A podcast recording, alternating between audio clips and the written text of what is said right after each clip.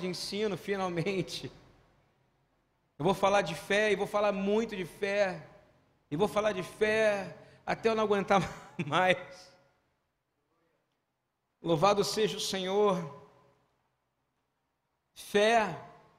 Eu quero ir mais profundo na raiz da fé no hebraico. Eu quero ir mais profundo na raiz da fé dentro de nós, porque Yeshua, Jesus, ele disse uma coisa: Queres conseguir o impossível? Apenas tenha fé em Deus. Amém? Quer mudar a sua situação de vida? Apenas tenha fé em Deus. Ele não te deu nenhuma condição. Você reparou? Os homens que criam condições, os homens que invadem e tentam adaptar palavras. Mas Jesus é simples, ele é um rabino, ele é mestre e ele é senhor das nossas vidas. Louvado seja o nome de Yeshua nessa noite. E ele fala apenas uma coisa, irmão, se queres conseguir apenas tenha fé em Deus. Eu imagino que ele deve ter falado como um bom sabra, emo na terra, como a gente canta todo sábado aqui. Essa reunião de quarta é uma reunião, para quem escuta a gente, de celebração à glória do Senhor. É uma reunião onde a gente vem porque a gente quer agradar o Senhor. A gente não quer esperar como Davi sofreu, sofreu, sofreu para dizer: uma coisa eu te peço, Senhor, que eu passe os restos dos poucos anos que eu tenho na Sua casa. Não, eu quero passar os melhores anos da minha vida na Sua casa, Senhor. Você está entendendo a diferença? Você não quer passar os seus últimos cinco anos? É isso que você quer? Trabalhar tanto, trabalhar tanto para viver pouquinho na casa do Senhor? Não, que eu possa passar o resto das minhas dezenas de anos na Sua casa. É isso que é a alegria do Senhor. Há um prazer de vir à casa do Senhor. Há um mistério, porque aqui é onde a gente vai trazer a adoração no meio dos santos. E é difícil, santos são separados, não é verdade? Nós somos separados para algo que há de vir, algo que vai acontecer. É por isso que nosso Deus é ansegular. O que é um Deus ansegular? Deus que não faz acepção de pessoa, preto, branco, nordestino, amarelo, japonês, gordo, magro. Ele olha para todo mundo e ele não olha rosto, ele não olha cor, ele não olha idade, ele olha coração, amém? E ele está olhando seu coração. Eu quero que ele olhe o meu coração, porque nós vamos falar de fé. E fé, ele vem numa palavra em hebraico que é emen Amen. Aleph, Mem e Num. Aleph, Mem e Num. Não é Amém. Poderia ser El Melech Leman também. Ou seja, você dá fé a uma coisa, mas Amen é persistir. Guardou isso ou não? A fé vem de uma palavra que é persistir. É resiliência, que é tão falada hoje em coaching. Mas a fé ela é algo que precisa ser ativado em você. Não tem nada. Eu vou falar para você como é que é o processo da Torá. Posso te explicar? Simples, tá? Eu vou te falar sacrifício em três estágios. Você precisa obedecer o mandamento. Concorda comigo? A palavra fala obedecer mandamento é o que faz você não pecar, porque o pecado é a desobediência de mandamento. Então, para que haja um sacrifício, tem que ter acontecido o quê? Uma desobediência. Está entendendo como é que pensa o judeu ou não? Ou seja, mas para que haja uma desobediência, tem que saber que você desobedeceu. E eu desafio que alguém aqui sabe todas as leis que estão em Levítico. Alguém sabe dizer? Todas as leis que estão no livro de Vaikra, todas as leis que estão no livro de Bar Midbar, no livro de, do, do Êxodo, do Números, do Shemot que está em Bereshit, alguém sabe dizer todas as leis? Não sabe. Vocês estão entendendo? Então, para que haja uma obediência de uma lei, tem que ter acontecido o quê? Uma deso... Para que haja um sacrifício, você entendeu? O sacrifício é o resultado de uma desobediência de alguém que obedeceu. Olha que coisa doida. Alguém está me acompanhando? É tão doido? Quem, quem entendeu o que eu falei ou não? Ou seja, para que haja um sacrifício, tem que ter acontecido o quê? Uma desobediência, não uma obediência. Depois você vai obedecer. Porque o Senhor sabe que a gente vai pecar. Ou alguém aqui é, é anti, quem aqui é protegido contra o pecado? Espera aí que eu estou ungido contra o pecado. Não existe unção contra pecado. Não existe, não existe o pecadol, antipe, antipecaticida. Existe não, existe o Espírito Santo, que ele é o convencedor. Ele te convence do pecado. E quando você peca e fala, eu pequei, eu pequei, é porque você foi convencido do pecado, porque você sozinho não tem capaz de, não é capaz de, ser, de chegar à conclusão que você pecou é porque o Espírito Santo habita em você, amém? Isso é tão poderoso porque a gente vive dias difíceis, não vive, meus irmãos? Onde o pecadinho é um pecadão, um pecado médio, um pecado grande, ninguém mais sabe o que é nada mais. Eu vou falar de novo, para que haja um sacrifício, tem que ter acontecido o que? Uma desor. Por isso que quando chega nas grandes festas, que é Pêssar, Páscoa, ao sacrifício do Cordeiro. Por quê? porque ele remiu, eis o Cordeiro de Deus que tirou o que do mundo? O pecado. Pecado é o que? Transgrediu o que? Mandamento. Transgrediu o mandamento, desobedeceu. Desobedeceu, precisa obedecer. Entendeu como é que funciona a graça? Deus te deu uma regra que se você desobedece, você vai obedecer e você vai cometer o sacrifício. Amém? Quem concorda com isso que eu falei aqui? Não faz sentido para você? Olha que coisa linda. Por isso que Yeshua é lindo, porque ele não cometeu nenhuma desobediência e ele obedeceu todas as leis e morreu por toda a sua desobediência e a minha desobediência. E ele é o sacrifício eterno e expiação dos nossos pecados. Estão entendendo agora o que eu estou falando ou não? O sangue dele flui até hoje daquele madeiro. Ah! Da mesma forma que fala, há um rio que flui do trono de Deus, há um sangue eterno que sustenta toda a terra. Porque ele foi o único que não fez essa loucura, que só é a loucura de Deus. Para que você obedeça, você tem que ter desobedecido, para ter desobedecido, você cumpriu, para cumprir, não é isso ou não? Você sacrificou, sacrificou, entregou para o sacerdote o sacrifício, não foi? O sacrifício ainda entregue ao sacerdote, amém? Ou não é? Ou você está matando ainda cordeiro, ou você está trazendo pombinho para cá, você está trazendo é, oferta de manjares, é, frutas, está trazendo alguma coisa para o altar? Não tem nem mais templo, meu irmão. O templo é você, porque você tem que queimar inteiro. Você precisa queimar inteiro. Você precisa queimar inteiro. Vocês estão entendendo o que eu estou falando? Ah, como é que funciona hoje na Carral, na congregação, na igreja moderna do Senhor Jesus? É simples, é a mesma coisa.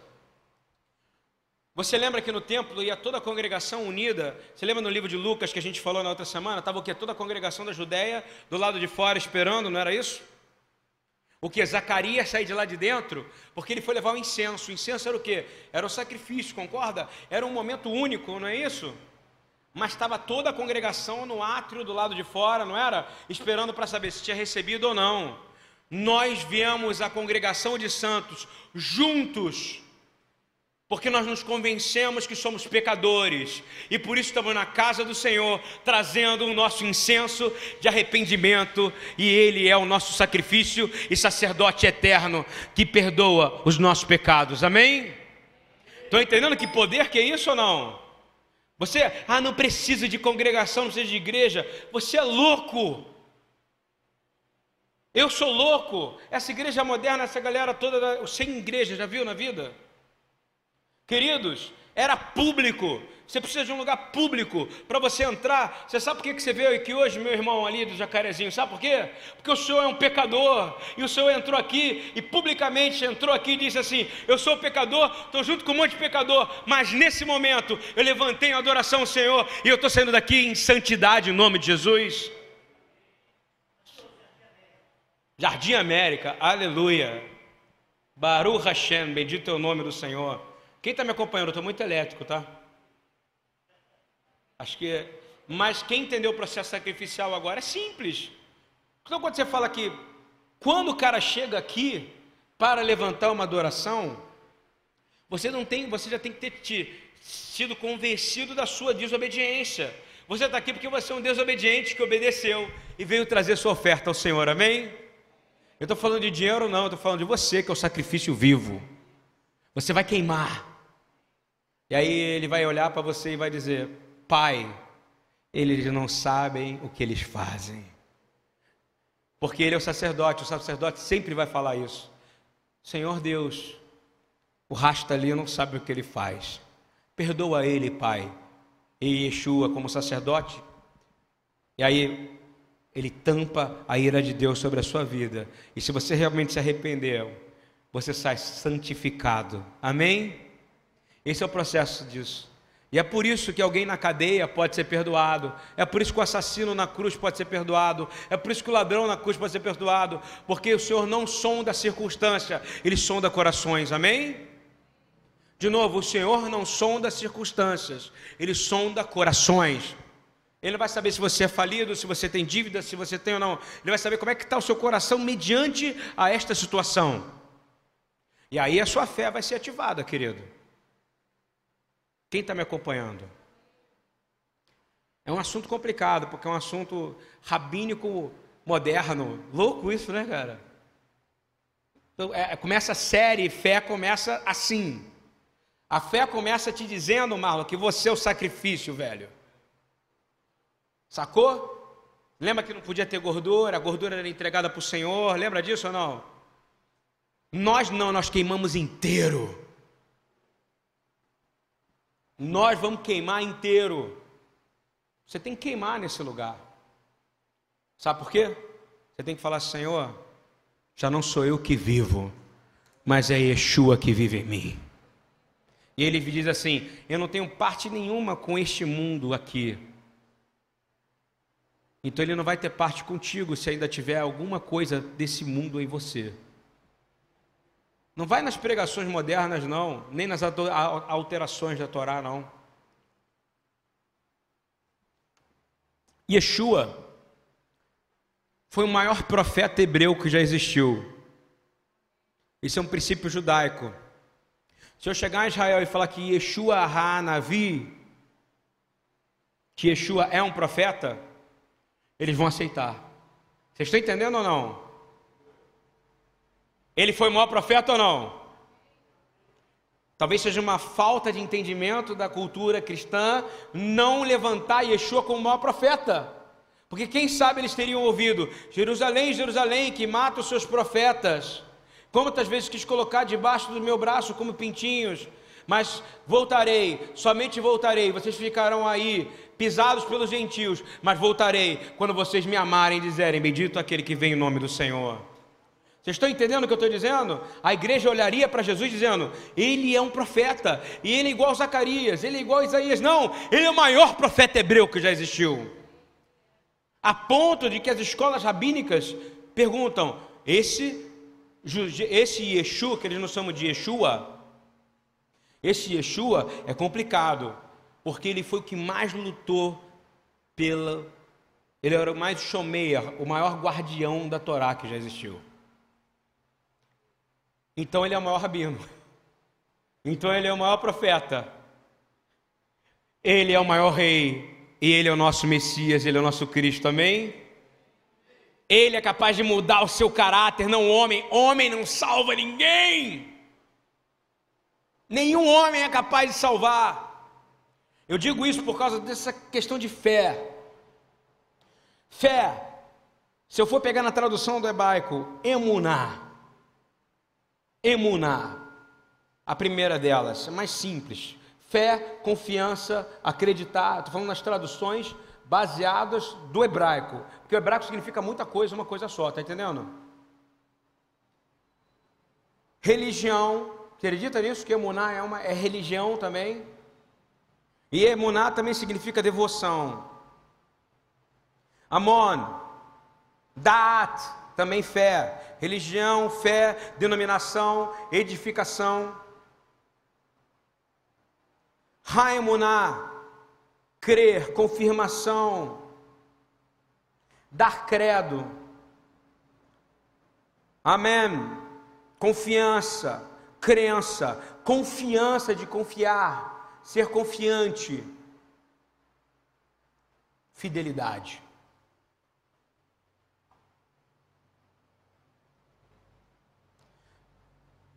A gente precisa entender que quando Yeshua fala, você primeiro tem que buscar, primeiramente, o reino dos céus e sua justiça, e as demais coisas serão acrescentadas. Se você não tiver fé, você não vai assim, entender o que é justiça. Se você não tiver fé, você não vai entender o que é reino, porque você não conseguiu sair do lugar. Você vai entender só uma parte mas a outra não vai, porque ela precisa ser ativada em você e você vai precisar viver. O maior ato de fé que existe no homem é quando ele crê que Yeshua é o seu Senhor e Salvador.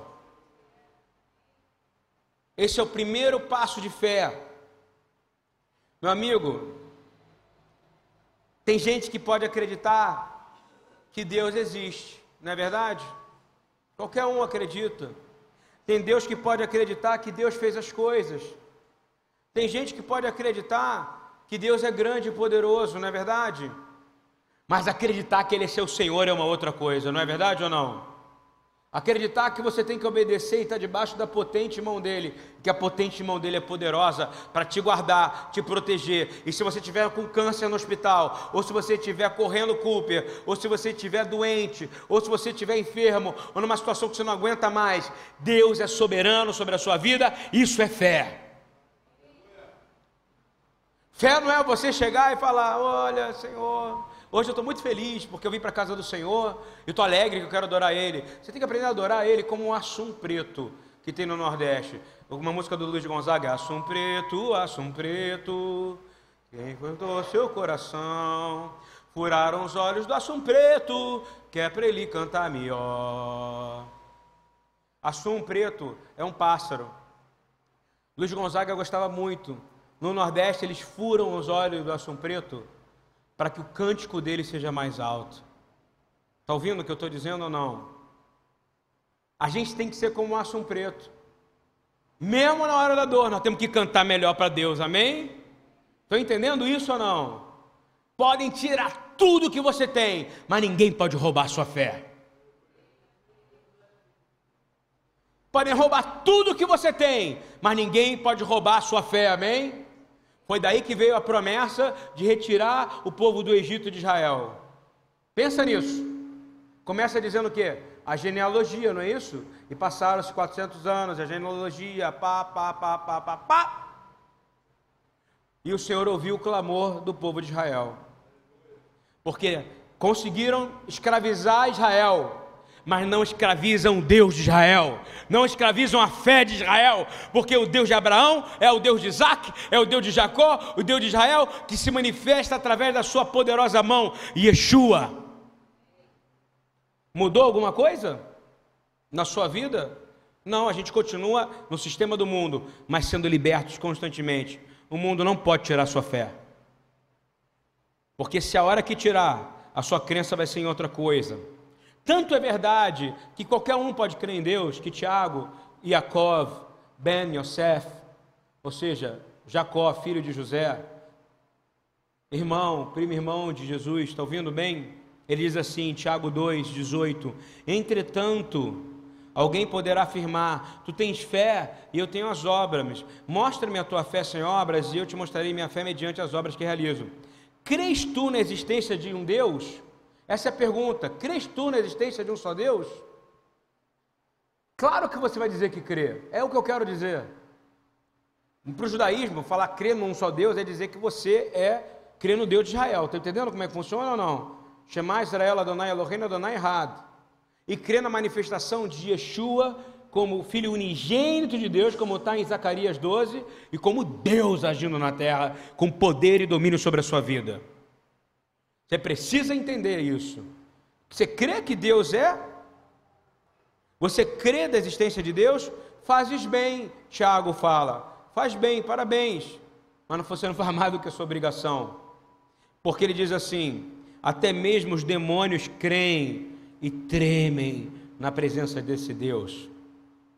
Às vezes você treme na presença de demônio, meu irmão. Enquanto os demônios estão tremendo na presença de Deus. Eu quero declarar agora em nome de Jesus que todos os demônios tremam, porque Deus está sendo proclamado nesse lugar. O Deus de Abraão, o Deus de Isaac, o Deus de Israel, o Deus da casa dos pais de Jacó, estão sendo movidos nesse lugar, porque Yeshua reina aqui. É isso que você precisa entender. Crer que Deus existe, qualquer um crê. Aí ele diz assim: os demônios creem também e tremem. Então nós dergulhamos agora, se há demônios que estão atacando a minha vida e a vida de vocês, tremam e saiam daqui em nome de Jesus. Beshem Yeshua Hamashia, nas áreas das finanças, saiam, nas áreas do casamento, saiam, nas áreas dos relacionamentos familiares, saiam, nos nossos relacionamentos de casa, saiam, nos nossos medos, saiam, no nosso psicológico, saiam, tremam diante do Senhor Jesus, amém? Tiago 2 nos permite falar isso. Mas a gente parece que tem mais medo, parece que a gente crê mais em demônio às vezes do que em Deus. Cuidado, Jezabel está aí, hein? Não é assim? Cuidado, Jezabel chegou. Cuidado que não sei o que. Aquela pessoa tem demônio. Querido, eles tremem na presença de Deus, amém? Deus habita em você, porque a sua fé é baseada no fundamento dos profetas e dos apóstolos, edificada em Yeshua. Você é um edifício onde Deus habita plenamente pelo Espírito dele, amém? Então que saia qualquer espírito maligno de dentro de nós agora. Nós viemos para conquistar. Nós vivemos para tomar posse dessa terra. Alguém tem dúvida disso ou não? Fé vem trazer coisas em nós de forma sobrenatural. Agora eu vou dizer quem é você pela fé. Quem é você pela fé e quem eu sou. Segunda carta de Pedro. Pedro é um cara que era assim, ó, com Yeshua, tá? A ponto de vacilar, a ponto de dar certo. Sabe por quê? Aprenda uma coisa. Você, a obra evangelística, ou seja, a obra do evangelho, ela não é formada pelo que você faz ou pela obra que você faz. Ela é montada de acordo com a medida da sua fé e como você reage ao que Deus libera em sua vida. Estão entendendo ou não? Como é que você reage? Porque lembra de Jó? Deus falou: pode ir lá, mas não mata ele não. Era para ver qual era a reação que Jó teria em cada situação. Em nenhum momento Jó decepcionou o Senhor, porque o Senhor sabe aqueles que eles provam, amém? Seja provado e seja aprovado. Emunar, perseverar em meio ao fogo. Presta atenção. Agora, quem é você? Quem é você? Vou te falar quem é você. Olha como é que é bonito um apóstolo escrevendo, né? Que teve com Yeshua, foi testado, não foi? Ele foi reprovado em alguns momentos, não é verdade? Pedro foi reprovado, depois ele é aprovado, aí ele é reprovado, aí ele é aprovado. Não parece com pessoas que nem a gente? Vou falar de novo. A obra evangelística, a obra daquele que crê, o crente, ele é provado nas reações, não nas ações. Você está ouvindo bem? Como você vai reagir a um ataque? Como você vai reagir ao ataque das trevas? Como você vai reagir a um ataque à sua saúde? Como você vai reagir a um ataque às suas finanças? Aí que você vai mostrar quem você é e aonde está a sua fé. Querido, Pedro, 2 Pedro 1, de 1 a 7, diz assim: Simão Pedro, servo e apóstolo de Yeshua Hamashia, Jesus o Cristo, aos que conosco alcançaram fé igualmente preciosa na justiça do nosso Deus e Salvador Yeshua Hamashia de novo, do nosso Deus e Salvador Yeshua Hamashia, ok? Pedro fala do nosso Deus e do nosso Salvador. Adonai ve Yeshua, Yeshua, ok? Vê Adonai ve Yeshua Hamashia. Isso é importante, tá? Pedro quer deixar bem claro quem ele é e quem ele serve. Depois ele diz assim: graça e paz. Ele diz shalom vechesed. Ok? É judeu, não é isso ou não? Shalom vechesed. Não é shalom alechem, é shalom vechesed. Hesed é graça e shalom é paz. Consigo ver Pedro escrevendo. A mão chega a tremer, está vendo? Que a graça e a paz sejam multiplicadas no pleno conhecimento de Deus e de Yeshua Adoneino, Yeshua nosso Senhor, visto como o seu divino poder, repete comigo, o seu divino poder.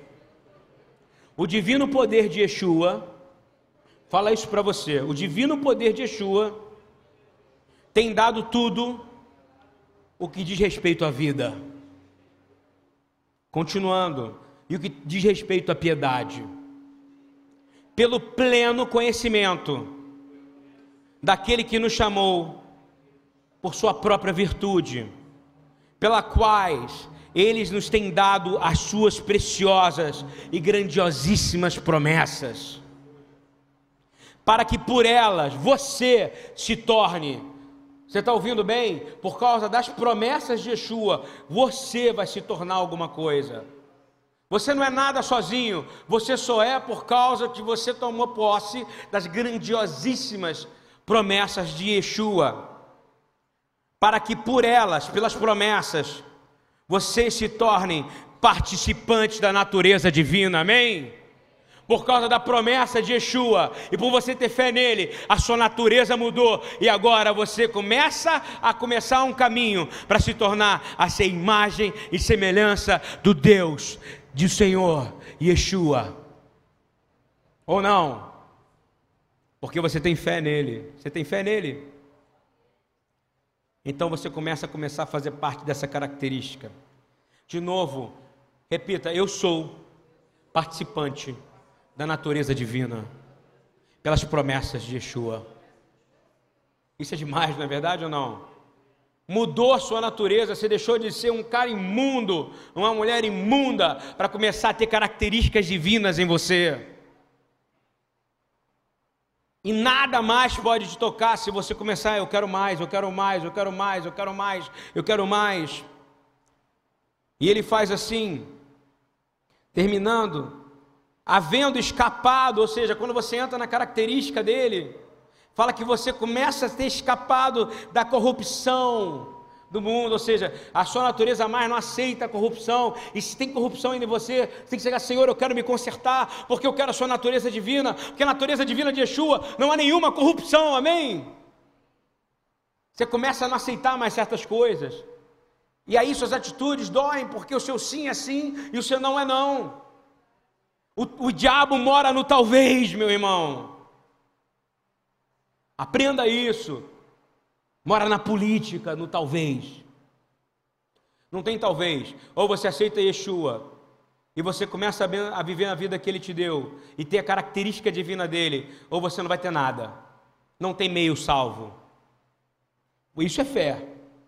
Não tem meio salvo. Está ouvindo meu Karate Kid? Entendeu? Karate Kid. Professor de Muay Thai virou Karate Kid. E ele fala: E por isso mesmo, vós, empregando toda diligência, ou seja, toda diligência, acrescentai à vossa fé a virtude, e a virtude e a ciência. Olha que coisa linda, não? Sendo obediente, concorda comigo?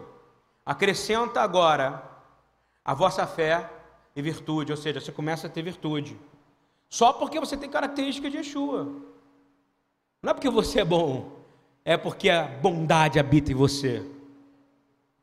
A glória começa a, a, habitar em você, mas você ainda tem uma corrupção, porque você não ressuscitou ainda. Está entendendo? A, a, guerra só acaba quando você ressuscita. Compreende? É uma, vou falar de novo o que eu falei. Você, a obra evangelística, não é nas suas ações, mas como você vai reagir às ações que Deus permite que aconteçam na sua vida. Foi assim com Abraão, com Isaac, com Jacó, com Davi, com Zacarias, com Isaías e não vai ser com você? Hein? Você é melhor? Não é não. E aí sim, você tem a característica, e aí você começa a ter a ciência, o domínio próprio, o domínio próprio, a perseverança. Diga, diga-se de passagem, fui procurar a tradução, mesma palavra, fé. Ou seja, domínio próprio, e você vai ter fé. Ele, quando a hora que você fala perseverança, continuar, resiliência, o que, que está dizendo? Olha, você vai ter virtude, mais fé. Perseverança, fé. Compreende? Tudo é fé, meu irmão. E a perseverança é a piedade, ou a fé também com a piedade. E a piedade é a fraternidade. A fraternidade é a gente botar tudo isso em prática entre nós. E a fraternidade e o amor. Amém? Nós não somos nada sem Yeshua. Nós só temos a característica divina, porque nós cremos nele pela fé. Amém? Para terminar essa aula de hoje, eu vou ler duas passagens. Uma é Filipenses 3, 12 e 14. Essa é uma série chamada Fé. Fé 1, Fé 2, Fé 3. Filipenses 3, 12 e 14 diz: Não que já tenha alcançado ou que seja perfeito, mas vou prosseguindo para ver se poderei alcançar aquilo para que fui também alcançado por Cristo. Vou continuar seguindo, vou continuar avançando, vou continuar prosseguindo. Sabe que essa palavra é essa, prosseguindo? Fé. Sabe porque o diabo quer falar assim: para, para, você tem fé demais, isso me incomoda. Você é um cara que tem fé demais. Você já viu aquelas pessoas que falam a alegria de alguns incomoda os outros? A sua fé incomoda o diabo. Leonardo Ravenhill falava: Diabo, eu tenho muita fé em Deus. Eu acabei de dar um tapa na cara dele. Diabo, eu tenho muita fé em Deus. Ele deu outro tapa. Diabo, eu tenho fé em Deus. Diabo, eu tomei a decisão que cada passo que eu der eu vou dizer: Eu tenho fé em Deus, eu tenho fé em Deus, eu tenho fé em Deus. E você vai nocauteando o diabo. Você está entendendo o que eu quero dizer? Porque a sua fé tem poder para jogar montanhas na água. Ou você não crê isso? A sua fé tem poder de mudar caráter. Não porque a sua fé, é porque a sua fé em Deus, através do Senhor Yeshua, te trouxe características divinas. Isso precisa mudar em nós, gente. Irmãos, quanto a mim, disse Paulo, não julgo que o haja alcançado, mas uma coisa faço, e é que, esquecendo-me das coisas que atrás ficaram, Avanço para que estou adiante, prossigo para o alvo, pelo prêmio da vocação celestial de Deus em Cristo Jesus. Amém? Que vocação é essa? Diz: Eu tenho fé em Deus. Isso é demais, não é verdade? Essa é a sua vocação celestial, ter fé que Deus existe. Amém? Onde é que está a resposta disso? Terminando a aula de hoje. Hebreus 11, 1, 2 e 3. Vamos lá. Hebreus 11, 1. Ora, a fé é o firme fundamento das coisas que se esperam. Beleza? E a prova das coisas que não se veem. Começa a dar confusão na sua cabeça, não é verdade? Porque por ela os antigos alcançaram bom testemunho. Ou seja, sem fé você tem bom testemunho? Não, porque você não tem caráter divino. Está entendendo o que eu quero dizer ou não? Se você não é um cara de palavra, fiel, perseverante, vai até o final, você tem o quê? Você apenas tem, você sabe que Deus existe, é igual um demônio. Sabe que Deus existe, tem medo dele. Mas se você tem fé, você vai dar bom testemunho de justiça. Estão entendendo mais ou menos agora um pouco do pensamento judaico dentro disso ou não? Ele diz assim: Como é que você vai entender que o mundo foi criado? não é por causa do, teó, do teólogo, não é por causa do geólogo, não é por causa do biólogo, não é por causa da ciência. Você vai, nenhum cientista crê que o mundo foi criado por causa da ciência. Você entende o que eu estou dizendo? Por mais que provem algumas coisas da Bíblia e vice-versa. Não, está escrito aqui, pela fé entendemos, não que o mundo, que os mundos foram criados pela palavra de Deus. Estão entendendo isso ou não? Pode falar à vontade que for, mas pela fé. Tem que ter fé. Para você acreditar que o ovo sai da galinha, meu irmão, você tem que ter fé. Aquele negócio que você frita. Querido, nós temos que ser como a pipoca. Guarda isso, Marlon. Guarda isso, Jean. Pipoca. Deus está olhando qual é a sua reação. Ouvi isso esses dias. Se você no fogo vai virar carvão queimado, ou se você vai se transformar e vai se transformar numa linda pipoca. Está ouvindo ou não? Como é que é o nome daquela pipoca que não, que não estoura? Qual é o nome disso? Tem um nome, eu esqueci. Hã? Peruá. Tu vai virar um peruá. Se tu não tiver fé, tu vai virar um peruá. Mas se tu tiver fé, vai virar uma linda pipoca gourmet. Amém? Está entendendo? que custa oito reais o saquinho, não é isso, Marco? A fé é quando você é testado, a reação de uma pipoca estourar. É a reação que Deus espera de você quando você é colocado no fogo, para saber se tu vai estourar ou se tu vai continuar um caroço duro, com a cabeça dura. Está ouvindo ou não? Que Ele quer que você, pum, cresça e pule. Estão entendendo como é que funciona a fé? E diz assim: pela fé entendemos que o mundo foram criados pela palavra de Deus, de modo que o visível não foi feito daquilo que se vê. O visível não foi feito daquilo que se vê. O escritor de Hebreus quer deixar a gente doido, cara. Porque a fé é coisa para doido. Glória a Deus. Porque a loucura de Deus. Não é isso? As coisas que Deus faz é loucura para o mundo. E graças a Deus, Ele é bom o mundo de tal maneira que deu seu único filho unigênito, para que todo aquele que crê nele tivesse vida eterna. Você crê nele? Você crê nele? É pela fé. Amém? A próxima palavra que a gente vai dar sobre fé vai ser sobre. Vamos falar sobre Abel e Caim. Amém? Termino hoje. Pai Todo-Poderoso, no nome de Yeshua, eu quero agradecer porque o Senhor tem levantado fé em nós. Eu quero pedir, Senhor, que, como diz o livro de Hebreus, que nós possamos nesse momento, agora, agora nesse momento, começarmos a mudar e ter fé, com perseverança. A palavra fala em Tito que nunca vai ser por obras, nem obras de nossos braços, nem nada. Não existe nenhuma obra que a gente possa fazer nessa casa, nenhuma comida que a gente possa servir. Não existe nada que a gente possa falar, porque a palavra é tão clara, fala que o evangelho não é bebida nem comida, mas sim justiça, paz, amor e fé.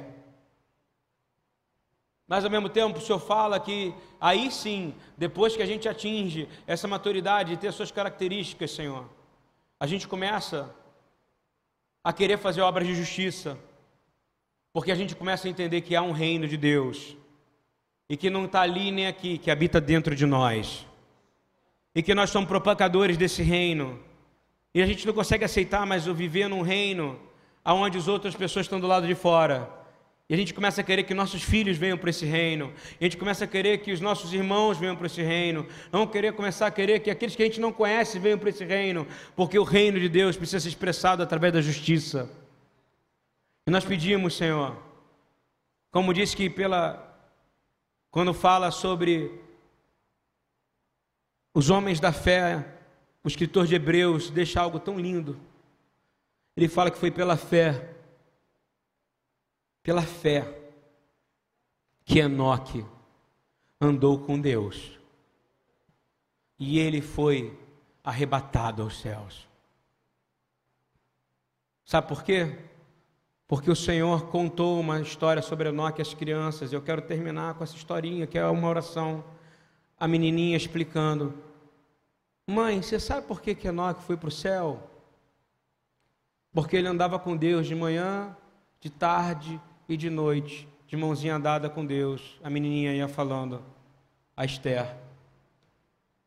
E aí Deus começou a gostar, porque ele andava tanto e gostava da conversa de Enoque, porque Enoque não falava nada que aborrecia Deus, não incomodava Deus.